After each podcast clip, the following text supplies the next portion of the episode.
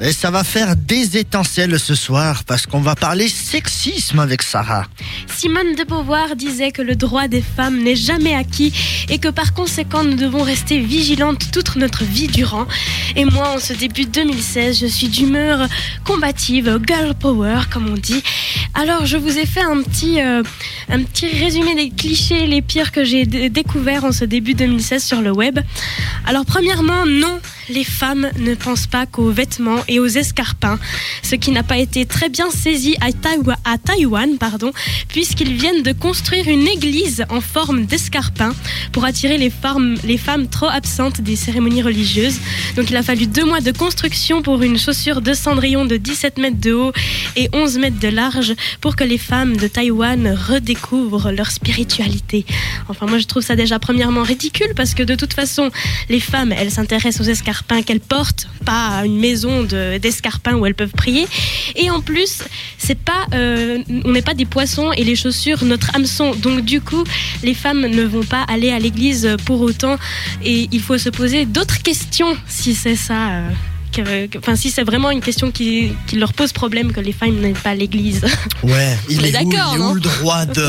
non, mais quand même, une église en forme d'escarpin, quoi. Ah, pourquoi pas Non J'allais sortir une connerie mais je m'abstiens. Vas-y, sors là, Non, sors là. Vas-y, fais-toi plaisir. Hors antenne, continue. D'accord. Sinon, le football n'est pas non plus un sport réservé aux garçons.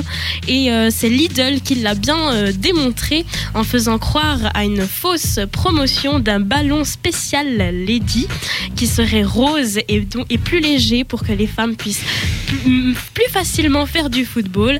Mais heureusement, c'était une fausse discrimination pour dénoncer un vrai problème, par contre, celle de l'image des femmes dans le sport qui sont souvent trop euh, mises de côté et pas prises au sérieux.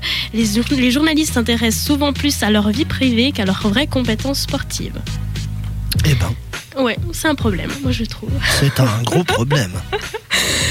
Et c'est aussi un autre problème qui a été euh, euh, relevé à la cérémonie des Oscars il y a un an. Et vu que la cérémonie des Oscars euh, rapproche de, plus en plus, je, voulais rappeler ce discours de Patricia Arquette qui avait dénoncé le fossé salarial entre hommes et femmes dans l'industrie du cinéma à Hollywood. Bon, évidemment, entre acteurs et actrices, ce sera entre euh, 2 millions pour les femmes euh, par mois et 3 millions pour les hommes par mois. Mais c'est un problème qui existe aussi dans la vie courante, dans le commun des mortels de tous les jours. Et là, la différence se fait vraiment ressentir. Alors, en 2016, on dit non, c'est fini. On, dit pas- non. On n'est pas moins payé que les hommes. Ouais, voilà. non. Non. Augmenter les femmes comme ça, les hommes peuvent arrêter de bosser. Non. Alors, Ça va pas dans ce sens-là non plus. bah, pourquoi pas